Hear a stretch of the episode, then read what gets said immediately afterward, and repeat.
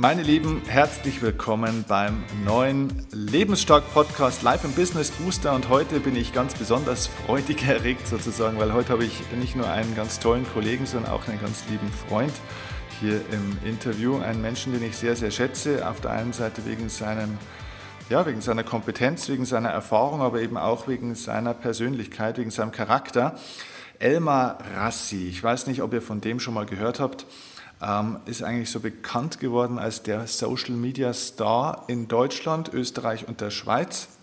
Hat eine Wahnsinns-Facebook-Seite, falls ihr die noch nicht gesehen habt oder noch nicht geliked habt. Äh, unten in den Show Notes ist auch der Link dazu. Ich habe heute früh mal geschaut, Elmar steht aktuell bei über 388.000 Facebook-Fans. Es ist eine Zahl mit drei Nullern, das müsst ihr euch mal vorstellen, und zwar am richtigen Ende der Zahl.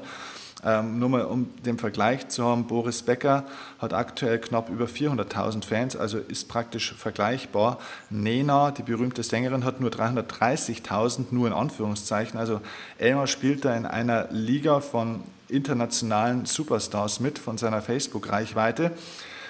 Er ist 78 geboren in Aserbaidschan, also nur drei Jahre ähm, älter als ich, wobei man es ihm nicht ansieht, wenn man uns nebeneinander sieht. Und ähm, hat aber eine gar nicht nur so lustige und glückliche Geschichte in seinem Leben hinter sich. Floh nämlich Anfang der 90er Jahre aus dem Kriegsgeschehen in seiner Heimat mit seiner Familie dann nach Deutschland und ist heute eben, neben dem, dass er eben Menschen auf Facebook tagtäglich mit seinen Impulsen ähm, versorgt, ist er eben auch als Trainer als Speaker, als Unternehmer auch tätig, als Coach und ihr werdet da heute viel über seine Kompetenz und auch über seine Lebensgeschichte und auch über seine Weisheit, das kann ich so sagen, ähm, werdet ihr erfahren. Er hat einen Ratgeber geschrieben, sein aktuelles Buch heißt Schweineglück und in diesem Buch geht es über seine Beobachtung und Forschung, ähm, ja, mit denen er einfach sage ich mal, eine Klarheit oder Lebensregeln sozusagen aufgestellt hat, wie jeder Mensch unabhängig von seinen Umständen mehr Lebensfreude, mehr Liebe und vor allem eben auch innere Zufriedenheit aufbauen kann. Lieber Elmar, alter Freund, schön, dass du da bist. Lieber Steffen, ich bin jetzt schon platt. Was für eine Einleitung. Ich bin begeistert. Ich freue mich wirklich sehr, bei dir, bei deiner Community, ja, bei dir zu Gast zu sein. Super, das freut mich. Du, lass uns am Anfang gleich mal ein bisschen einsteigen in deine Geschichte, wer dich jetzt noch nicht kennt. Also du kommst aus Aserbaidschan. Ähm, das ist ein Land, von dem, glaube ich, in Deutschland relativ wenig Leute wirklich was wissen. Was man aber weiß, ist, dass es da in der Vergangenheit nicht ganz so friedlich zuging. Und jetzt hast du das tatsächlich live erlebt. Erzähl mal, vielleicht in einer Kurzform, damit alle, die das jetzt hören, so eine kleine Vorstellung kriegen von dem Ganzen, von deiner Geschichte. Du bist heute ein erfolgreicher äh, Internet- und nicht nur Internetgeschäftsmann, sondern auch generell Unternehmer. Aber du kommst aus wirklich sehr, sehr schwierigen Umständen und du bist keiner, ähm, ich habe das ja gerade erzählt, der jetzt irgendwie mit zwei, drei Jahren dann irgendwie darüber geflohen ist und praktisch von den Eltern in der Hand äh, darüber getragen wurde über die Grenze, sondern du, du warst ja wirklich schon äh, ja, aus dem Jugendalter raus, warst ja ein junger Erwachsener, also hast es voll mitgekriegt. Wie war diese Geschichte? Was hast du da für Erinnerungen? Wie hast, wie hast du das erlebt? Ja, das ist tatsächlich ähm, eine, ja, eine, eine Geschichte, die mein Leben geprägt hat. Äh, Baku, Aserbaidschan, das Interessante ist, dass ähm, äh, verbinden die meisten jetzt in der äh, heutigen Zeit mit Dingen wie zum Beispiel Eurovision Song Contest war mal in Baku in Aserbaidschan oder jetzt Formel 1 macht da auch der große Preis von Aserbaidschan. Das heißt, äh, das ist jetzt immer mehr äh, präsent so in den Medien. Ähm, aber ich persönlich bin ja jetzt nicht nur Aserbaidschaner, sondern ich habe ja aserbaidschanische, armenische und russische Wurzeln. Mhm. Und ja, da bin ich ja geboren in der Stadt und hatte tatsächlich eine richtig glückliche Kindheit, denn mir fehlt da nichts. Meine Eltern äh, oder unsere Eltern, meine Schwester, die zwei Jahre jünger ist und ich, wir haben im Grunde eine sehr glückliche Kindheit gehabt. Ähm, der Punkt ist einfach, dass dann, wo ich dann so circa 12, 13 war, ja der Krieg anfing, und zwar Krieg Armenien gegen Aserbaidschan. Das sind so Nachbarländer, vergleichbar vielleicht Deutschland und Niederlande, ja, wenn man das so mhm. von der von der Thematik betrachtet. Und ähm, die kämpfen da um, um, einen territorialen Raum und das schon über, über viele, viele Jahre. Und wo dann dieses Sowjetreich, wo Aserbaidschan ja vorher dazugehört hat, so zusammengebrochen ist, ähm, waren die Länder dann frei und äh, ja, äh, haben dann nochmal so richtig Turbo gegeben, haben angefangen dann gegeneinander zu kämpfen. Und ich muss echt sagen, dass ähm, dieses Erlebnis mich wirklich nachhaltig geprägt hat, weil ich war 13 und wurde dann plötzlich feststellst, dass dass äh, irgendwas sich verändert. Und am Anfang weißt du es ja nicht genau, aber die Eltern versuchen ja sowas vor Kindern erstmal fair zu halten. Aber wenn du mit, mitbekommst, dass ähm, du nicht mehr draußen so spielen kannst, wie du es vorher gemacht hast, und nur noch zu Hause sitzt und äh, Angst hast und wenn dann Leute äh, über die Straße laufen, man sich verstecken muss und solche Dinge, das war schon wirklich furchtbar, beziehungsweise die, äh, die, die Quälereien, die Morde und viele Dinge, die man da ähm, ja, erleben musste, dass, äh, dass es einen Menschen prägt.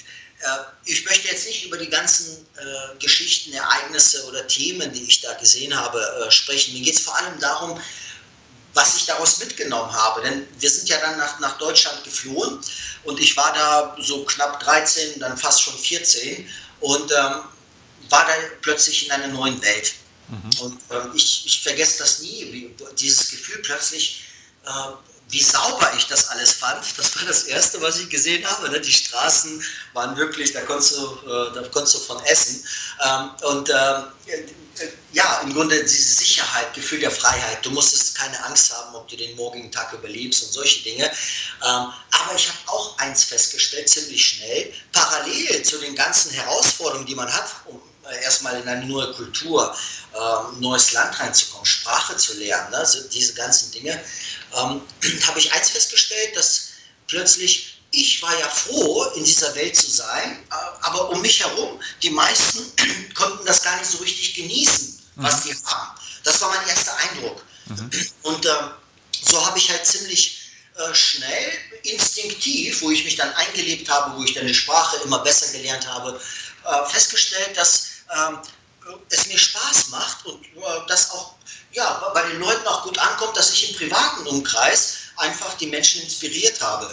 Aber das ist gleich ein interessanter Punkt, weil ähm, ich stelle mir vor, du kommst dann nach Deutschland und hast erstmal ganz viele Probleme, die du davor dort hattest, nicht mehr. Aber auf der anderen Seite war es doch nicht so, dass du dort in Deutschland dann auf einmal keine Probleme mehr hattest. Also ähm, du hattest doch trotzdem noch unglaublich viele Herausforderungen und Schwierigkeiten, die der klassische Deutsche vielleicht nicht hatte. Wie, wie hast du das geschafft, dass du eigentlich dann schon positiver warst und eigentlich den Menschen, die eigentlich noch bessere Umstände hatten als du, dass du denen offenbar mehr geben konntest?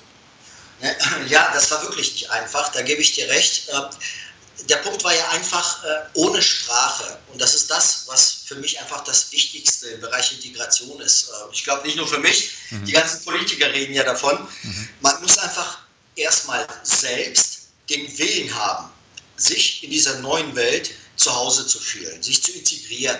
Und das war bei unserer Familie von Anfang an selbstverständlich. Mhm. Und in kürzester Zeit, äh, wo, wo, wo, man dann sich integriert hat, äh, dann funktioniert das auch, äh, ja, die, die, Leute nehmen auch anderen äh, ganz anders wahr. Äh, der Punkt ist, ohne Sprache war ich erstmal ein Satellit und du kannst dir vorstellen, mit 13, 14 in so einer Schulklasse, mhm. Äh, da, da musste ich auch einiges ertragen. Äh, und das war wirklich keine einfache Zeit. Teilweise habe ich sie sogar schmerzvoller empfunden als die Kriegszeit davor, was diese ähm, schulerischen Gemeinheiten von einigen Mitschülern angeht, ne, in der Form, so gerade als Teenager, da veränderst du dich ja auch noch. Hast du dich wahrscheinlich einsamer gefühlt als äh, zu Hause, in deinem ursprünglichen Zuhause, oder? Äh, am Anfang natürlich, das ist wirklich so. Und äh, es, äh, Gott sei Dank, muss ich auch dazu sagen, habe ich auch eine Schule gewechselt, weil die erste Schule, das war nicht so einfach. Äh, sehr schwer, muss ich dazu sagen. Die zweite, da habe ich schon viel gelernt und da bin ich auch anders an die Sache ran. Weißt du, es gibt im Grunde ein Zitat, worauf ich mich erinnere, immer, was mir meine Mutter immer gesagt hat, morgens. Immer wenn ich zur Schule gehen musste, da wusste ich, du, du bist wieder so erstmal am Anfang so ein ja, Satellit voll abseits. Ne? Du kannst dich ja nicht mal verständigen. Und äh, da hat sie mir immer gesagt, Elmar, du entscheidest. Ob du, ich wollte ja, Mama, ich will nicht in die Schule, ne? das, das ist normal. Ne? So, die Jugendlichen, äh, die ticken ja ein bisschen anders. Und äh, sie meinte zu mir, Elmar, du entscheidest, was du jetzt aus diesem Tag machst. Willst du, dass es ein guter Tag wird oder ein schlechter? Du hast immer recht. Ja? Hat sie mir immer gesagt. Mhm. Und das Interessante ist, ja, ich bin dann mit dieser Motivation hin. Es war nicht immer einfach, aber ich habe das Beste halt draus gemacht. Und ganz ehrlich, Steffen, am Ende bin ich genau daraus, glaube ich, so richtig stark gewachsen. Denn erst wenn du lange Zeit, das ist ja sowas, ich vergleiche das ja mit einem Muskel. Ne? Wenn du einen Muskel immer so äh, belastest, strapazierst, dann wächst er, wird er stärker, wird er größer.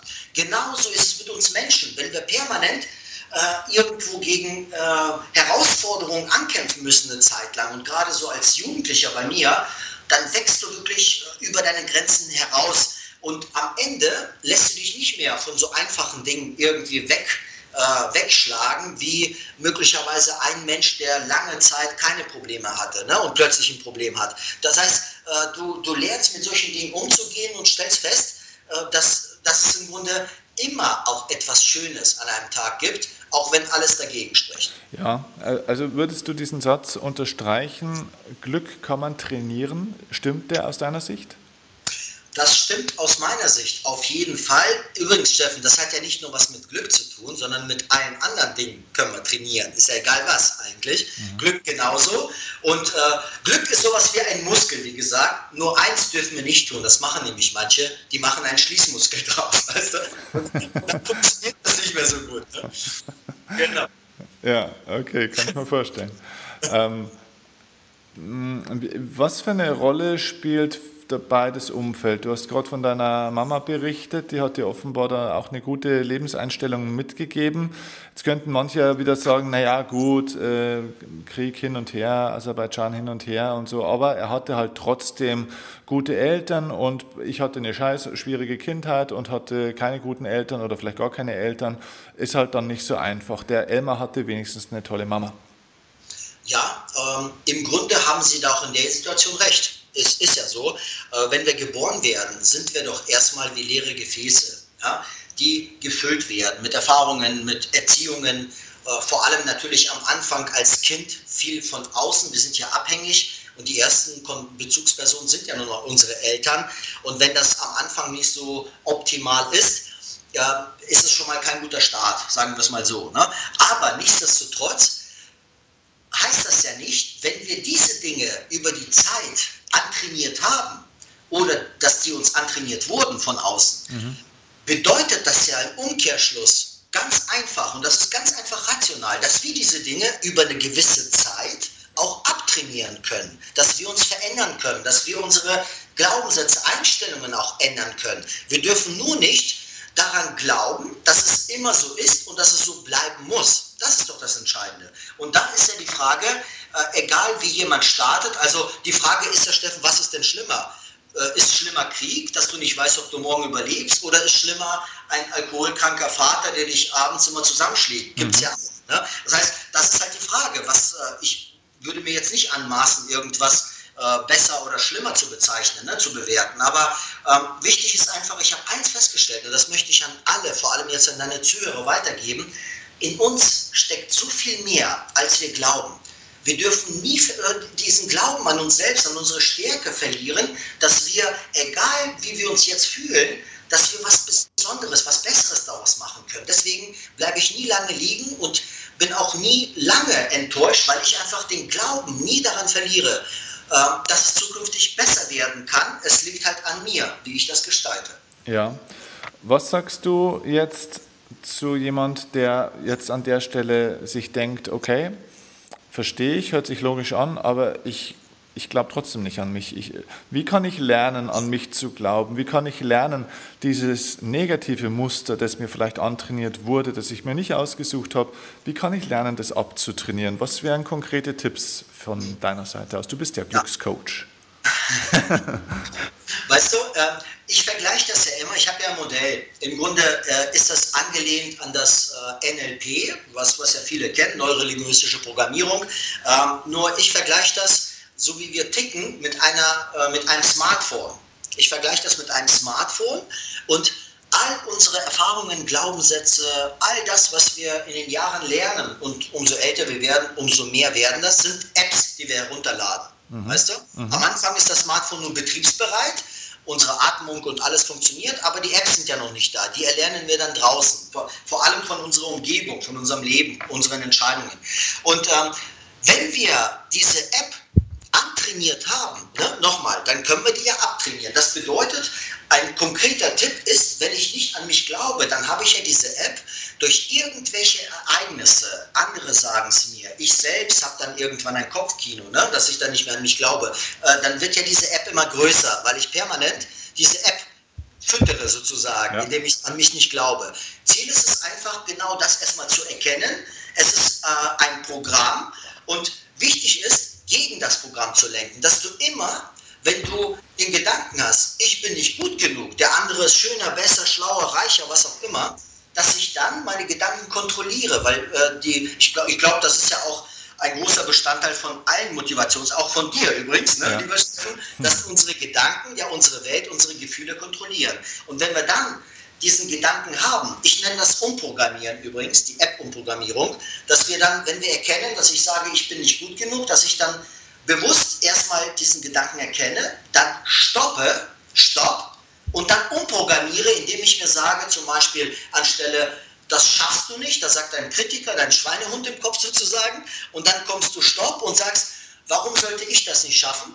Ich habe das schon mal geschafft. Oder andere schaffen es auch, ich schaffe es auch. Und dann aber tatsächlich nicht nur Gedanken, sondern auch ins Handeln kommen, ne? dass du es auch mal ausprobierst. Denn wenn du nur drüber nachdenkst, dann ist es nur die halbe Miete. Ja, wir sind ja, das hört man ja auch oft, aber das wiederhole ich gerne, Wissensriesen, aber Handlungszwerge. Ne? Und Ziel ist es, daraus eine, mindestens eine Aktion abzuleiten, damit diese App, die andere App, dass ich an mich glaube, sich vergrößert. Und wenn man das eine Zeit lang tut, merkt man irgendwann, dass diese Gedanken, ich schaffe es nicht, nach und nach durch die Gedanken warum sollte ich es nicht schaffen? Ich habe es ja jetzt ein paar Mal probiert. Mal hat es nicht geklappt, mal hat es geklappt. Ich probiere es weiter, dann klappt es immer mehr. Diese Gedanken, äh, dass, dass sie dann stärker werden. Und dann hat man auch keine Angst vor neuen Herausforderungen.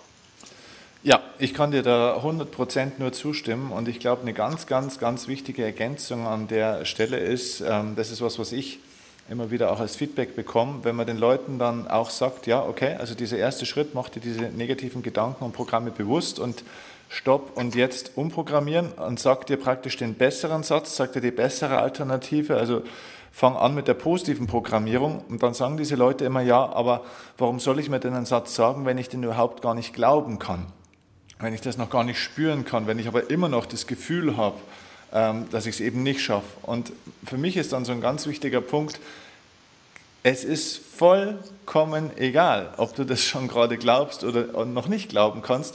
Alleine es zu tun, ist einfach etwas, was dein Gehirn auch verändert und über die Wiederholung des stupiden Tuns, das ist diese positive Programmierung. Ist das auch deine Erfahrung? Ähm, das Interessante ist ja, umso mehr ich mich mit der Materie befasse, Steffen, und das war ja bei mir damals, wo ich angefangen habe, erstmal auch äh, hobbymäßig mich damit zu befassen, immer tiefer da eingestiegen bin und äh, unzählige Seminare, Bücher gelesen, umso mehr ich das tue, umso mehr merke ich, dass wir sagen ja immer 10% bewusst, 90% unbe unbewusst. Und umso mehr ich da einsteige, merke ich, dass der eigentliche Chef in uns ist das Unbewusste. Wir haben nur den Glauben, ja, äh, dieses Ego sozusagen drüber zu setzen und glauben tatsächlich, dass wir alles bewusst entscheiden. Dabei äh, äh, werden wir gesteuert, wenn man das so sieht. Ne? Ähm, und das ist halt das Interessante, genau das, was du gerade erwähnt hast. Viele Menschen sagen, ja, das stimmt nicht. Punkt. Ne? Wenn man es nicht annimmt, dann wird es ja auch nicht funktionieren. Ja, und da gibt es eine andere Variante von Menschen, die sagen, ich probiere es mal aus. Und gerade die machen ja diese Erfahrung dann, ne? dass es doch plötzlich anders ist, äh, als sie sich gedacht haben. Dass dann dieses Ego, was da drüber gesetzt ist, doch nicht das Allwissende ist, sondern dass man sich auf gewisse Dinge einfach mal einlassen sollte. Und äh, dies, äh, diese Erfahrungen machen, schweben dann auf so einer Erfolgswelle. Ist immer interessant, das bei den Seminarteilnehmern auch zu beobachten. Ne? Wer das annimmt, wer nicht. Das kennst du sicherlich auch von deinen. Ne? Ja, absolut, absolut. Und ähm, der wichtige Punkt ist, glaube ich, auch gerade zum, zu dem Thema auch in Deutschland haben wir das natürlich ganz stark. Leute, die sagen, Mensch, ich würde ganz gerne noch mal was ausprobieren. Ich würde ganz gerne noch mal meine Träume verfolgen oder mir neue Träume setzen, was Verrücktes machen, ein eigenes Unternehmen gründen oder Job wechseln oder was auch immer. Ähm, dass die dann immer warten und zwar auf den Moment, wann sie sich dazu bereit fühlen. Und ich glaube, das ist einer der Hauptgründe, warum meisten Leute eigentlich nicht das Leben entwickeln, das sie haben wollen würden, weil sie immer auf den Moment warten, wo sie sich bereit fühlen. Und das Gefühl kommt nur durch diese Erfahrung, von der du sprichst. Ne?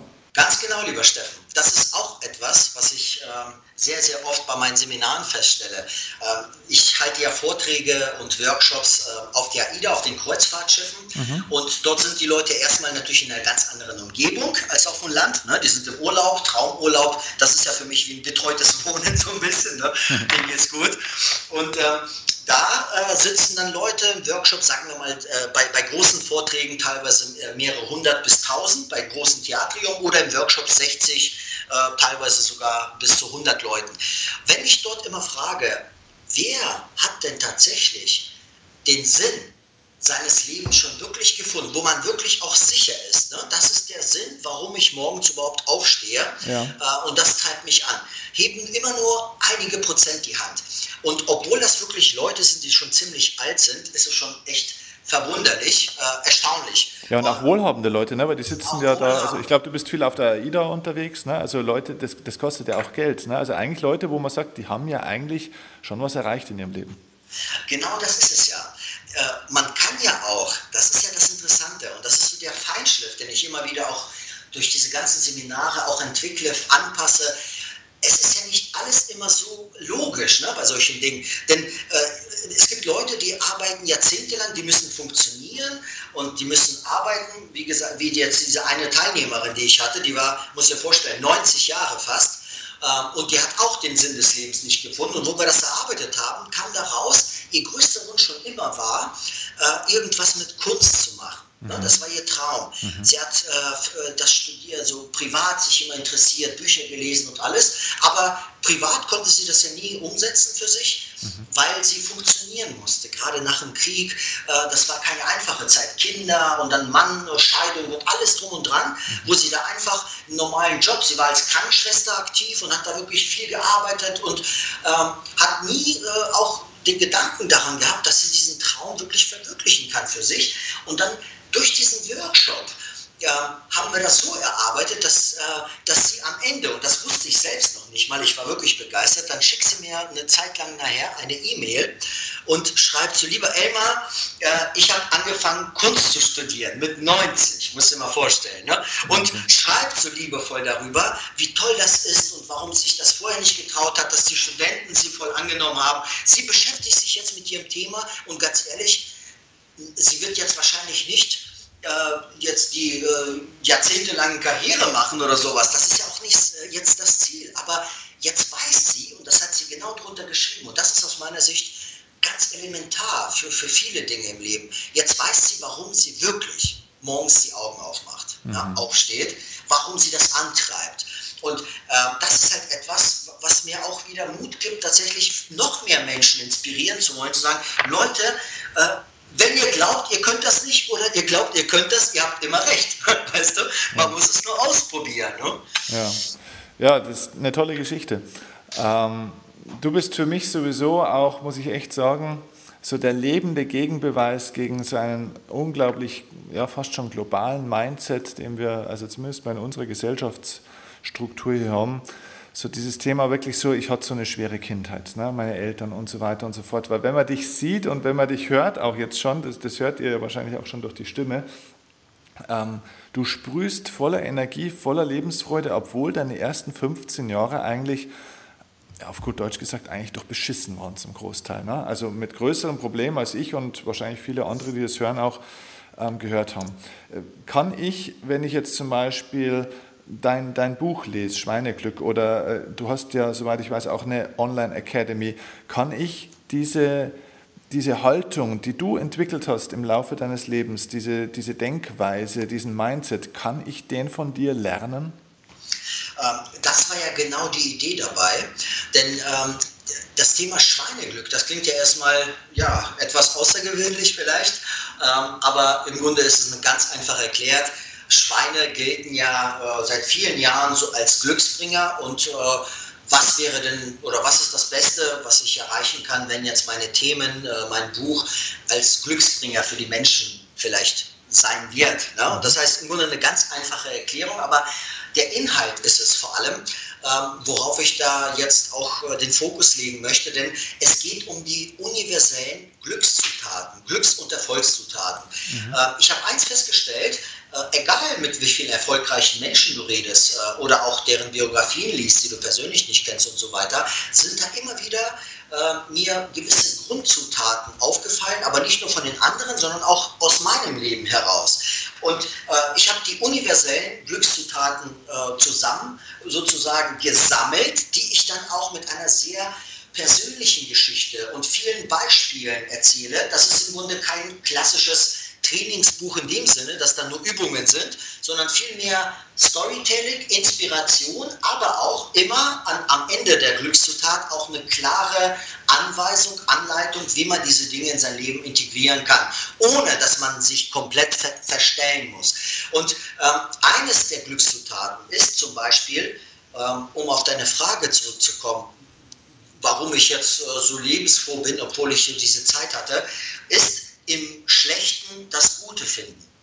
Denn genau das habe ich daraus gemacht. Ich habe im Grunde, schau mal, auch zum Beispiel Sprache, wo ich nach Deutschland kam, mit 13, 14 konnte ich ja kein Wort Deutsch. Ich bin so froh und glücklich, dass ich das so für mich gedreht habe, dass jetzt Sprache eher zu meiner größten Stärke bedeutet, ja. wo es am Anfang meine größte Schwäche war. Ja? Das heißt, ja, im Grunde hat mich diese Zeit viel mehr dazu äh, oder mich viel mehr dazu ermutigt, auch wenn mal irgendwas Schlimmes passiert, nicht sofort ähm, in so einem äh, ja, Depressionskreis zu landen, sondern einfach zu gucken, okay, hat nicht geklappt, weiter, ne? nächstes. So. Und äh, man merkt im Leben, das merke ich ja jetzt immer noch, es heißt ja nicht, äh, dass wir, und ich glaube, ich nehme dich vielleicht einfach mal mit ins Boot, dass wir plötzlich gar keine Probleme haben oder jeden Tag nur glücklich sind und hin und her springen, sondern äh, jeder Mensch hat ja seine äh, Downs und Ups und so weiter. Wichtig ist ja einfach, wenn man am Boden liegt, dass man das nicht jetzt der schlechte Tag ist sofort mein schlechtes Leben, ne, sondern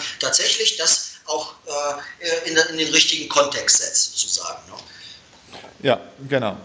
Und das Problem ist, dass äh, viele Leute sich dann ein Buch holen. Also dein Buch sei da auch mal wirklich sehr ans Herz gelegt. Auch das ist unten neben Elmars Facebook-Seite auch in den Show Notes zu finden. Also das ist nicht nur was für euch, sondern vielleicht auch für Menschen, die ihr kennt. Denkt mal so an euer Umfeld. Welche Menschen bräuchten denn da mal vielleicht einen Einstieg auch mal in das Thema Glückshaltung, Glücksmindset? Also es ist sowas, ist immer ein geiles Geburtstagsgeschenk, Weihnachtsgeschenk oder generell einfach ein tolles Geschenk, um jemand auch mal Danke zu sagen ähm, kann ich euch da wirklich nur empfehlen.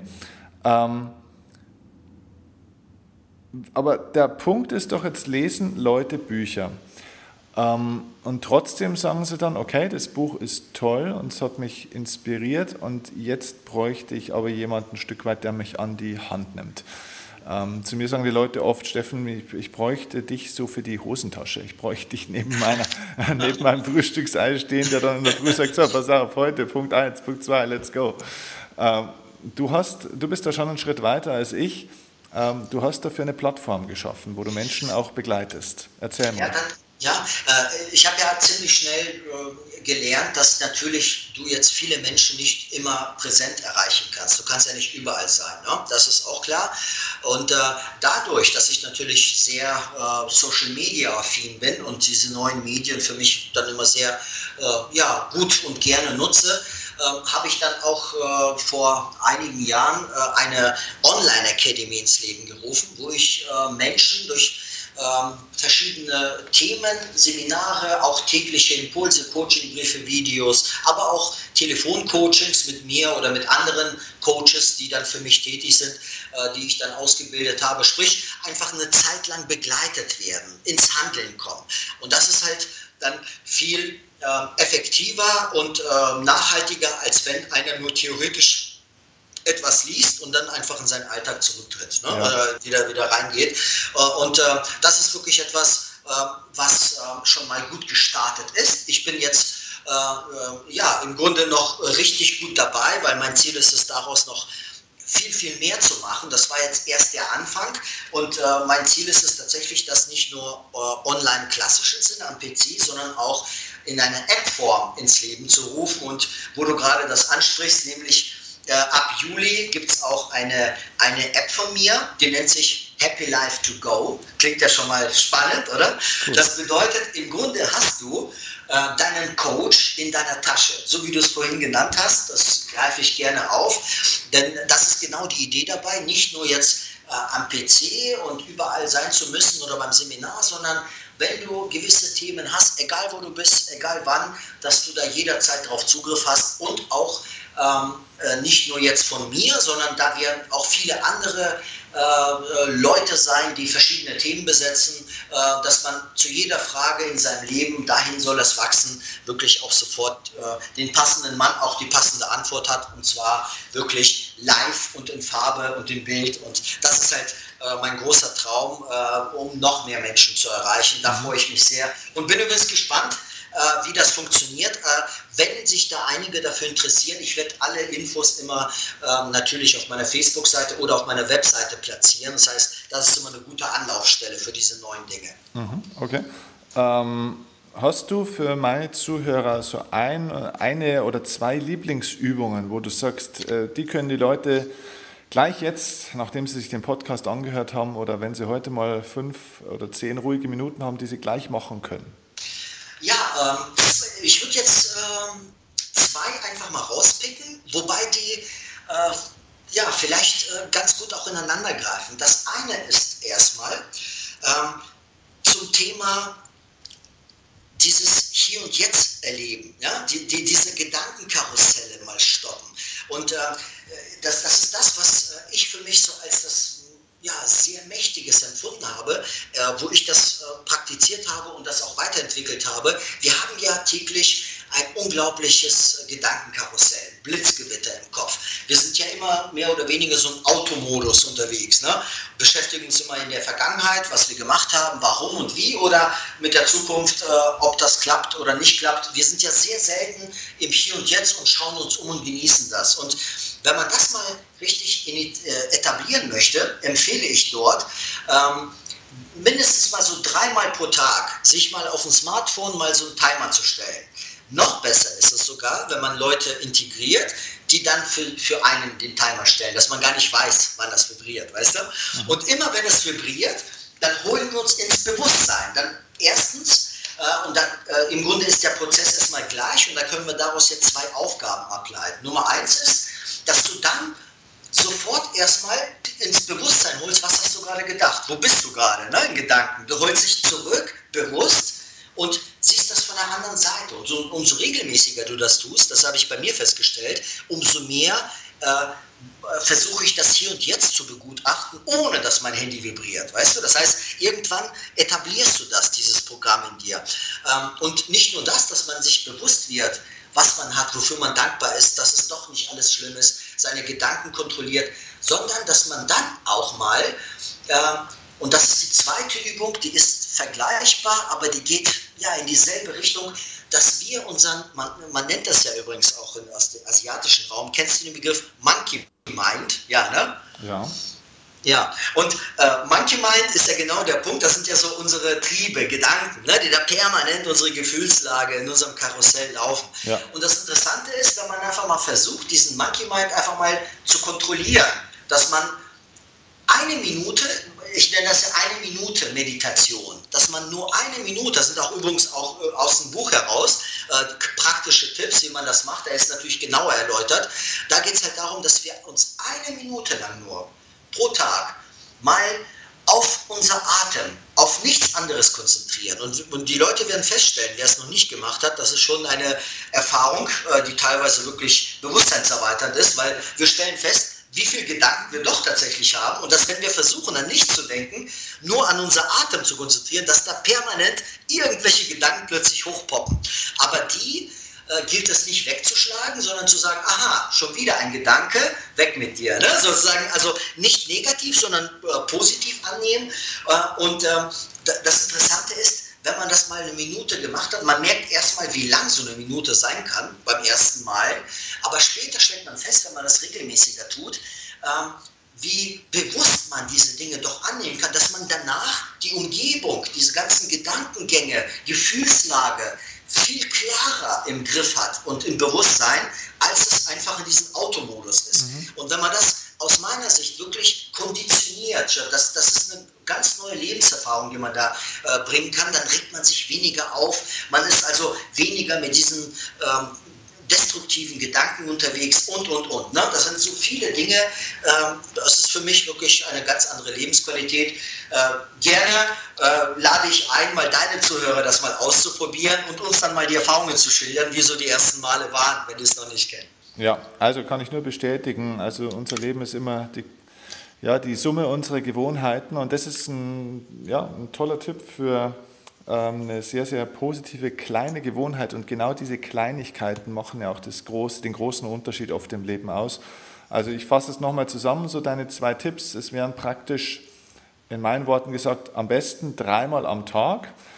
Der Fokus entweder auf sich selbst, diese Ein-Minuten-Meditation, das heißt nur auf den Atem, nur im Hier und Jetzt sein, volle Achtsamkeit auf sich selbst, denn dann beruhigt man diesen Monkey im Kopf, also der Affe, der immer hin und her springt und uns im Chaos sein lässt, ein Stück weit. Ne? Oder äh, man könnte dreimal an diesem Tag dann praktisch auch so eine Art Dankbarkeitsübung machen und sich dann kurz bewusst machen, okay, was ist ein, zwei oder drei Dinge, für die ich heute hier jetzt in dem Moment dankbar sein kann. Den, den guten Aspekt an, deiner, äh, an deinem Vorschlag fand ich, ähm, ja, man könnte sich einen Timer stellen, äh, okay, aber der, besser, die, der, der coole Punkt ist, sag ein, zwei oder drei Bekannten in deinem Umfeld, hey, schreib mir einmal am Tag eine kurze SMS, vielleicht bloß mit einem Jetzt oder mit einem Hallo oder mit einem Herzchen oder so. Nur einfach kurz einmal schicken, wann du gerade an mich denkst, einmal. Und in dem Moment, wo ich die SMS kriege, mache ich das. Das ist cool. Genau. Das ist cool, genau. Das ist natürlich äh, äh, auch eine Möglichkeit. Äh, es geht ja auch weiter, zum Beispiel auch äh, Systeme, die einen unterstützen, immer wieder ne? jeden, äh, jeden Tag mal zu willkürlichen Zeiten daran erinnern.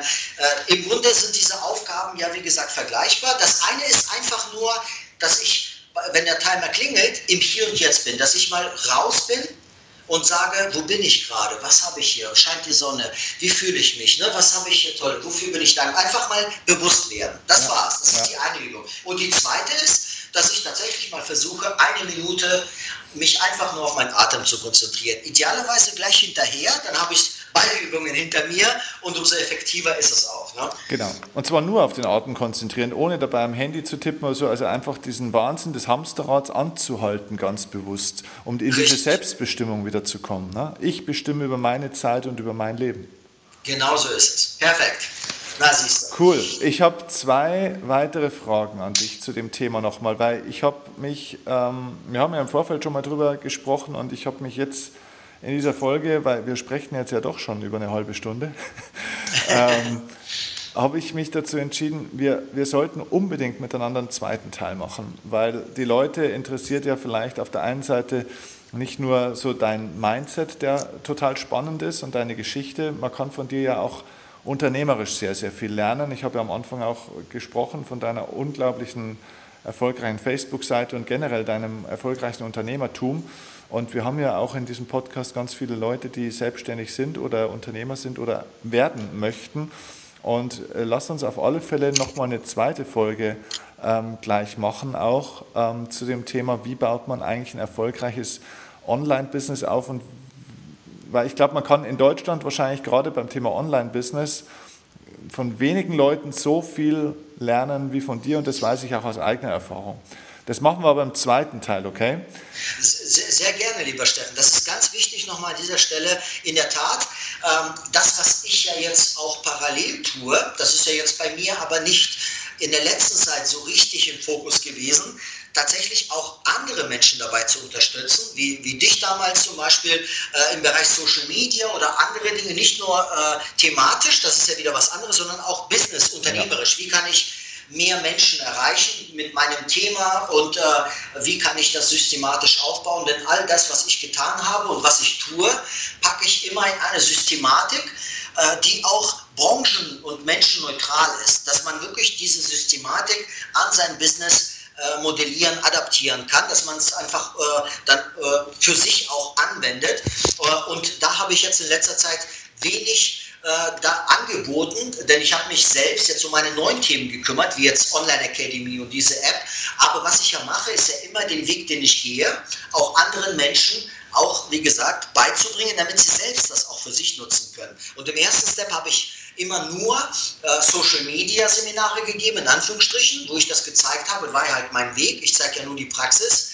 Äh, jetzt bin ich einige Schritte weitergegangen und die nächsten Themen, die jetzt anstehen, sind tatsächlich, dass äh, ich noch viel mehr ähm, da an, an, an Erfahrungswerten ja, und Systematiken bieten kann, die jetzt wirklich in die verschiedensten Richtungen gehen, wie zum Beispiel, wie kann ich dann selbst ein digitales Produkt erstellen, wie erreiche ich dafür dann viele Menschen, wie kann ich mich überhaupt positionieren oder sogar angefangen davon, wenn ich jetzt noch mit dem Thema mich nie befasse, aber unbedingt da jetzt durchstarten möchte, was sind die ersten Schritte und wie kann ich das dann ja ähm, äh, für mich dann auch für mein Thema implementieren. Das sind Systematiken, die sehr gut funktionieren und äh, äh, ja, ich würde mich freuen, wenn wir sogar ein zweites Mal machen, denn darüber kann ich dir auch äh, einiges erzählen und freue mich jetzt schon drauf, wie gesagt. Ja, ja. nee, da machen wir auf alle Fälle ziemlich gleich jetzt dann am zweiten Teil. Aber zu dem ersten Teil habe ich noch zwei Abschlussfragen, zwei kurze Abschlussfragen. Ähm, erstens auch nochmal für Mehrwert für unsere Hörer ähm, von so einem positiven Menschen wie dir. Was sind ein, zwei, drei Buchempfehlungen, Tipps, die dein Leben positiv beeinflusst haben? Ja, da äh, wüsste ich gar nicht, wo Außer ich anfangen soll. äh, na, ich muss wirklich sagen, äh, es gibt unzählige Bücher und ich nehme ja aus jedem was raus. Das das eine ist zum Beispiel, was mich damals sehr stark äh, ja, mein Bewusstsein verändert hat, war zum Beispiel auch äh, die Biografie von Steve Jobs, muss ich auch wirklich sagen, mhm. weil das ist kein klassisches Trainerbuch. Ne? Aber ich brauche auch kein klassisches Trainerbuch, um dort Inspirationen zu ziehen. Ich habe festgestellt, was er alles im Leben erlebt hat, wie er sich da, äh, wie er sich darauf äh, ja, vorbereitet hat, wie, welche Niederlagen er hatte, wie er wieder aufgestanden ist, was er alles im Leben erlebt hat, das, das hat mich erstmal schockiert, weil ich dachte, Steve Jobs ein großer Mann, alle Welt liebt ihn, hat äh, im Grunde un unsere ganze Kommunikation auf den Kopf gestellt. Und wenn man hört, was da alles äh, passiert ist, das inspiriert einen schon sehr zu sagen, weißt du, alle kochen nur mit Wasser. Mhm. Er hat nur eins getan, er hat nie aufgegeben.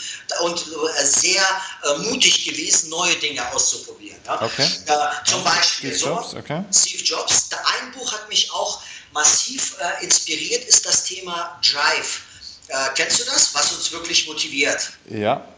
Mhm. Äh, und äh, da muss ich wirklich sagen, das ist auch, äh, das ist im Grunde auch eine Lektüre, die nicht nur äh, einen selbst nach vorne bringt, sondern auch im Bereich, wenn man als Unternehmer unterwegs ist, wie man Mitarbeiter motiviert, wie man sich selbst motiviert.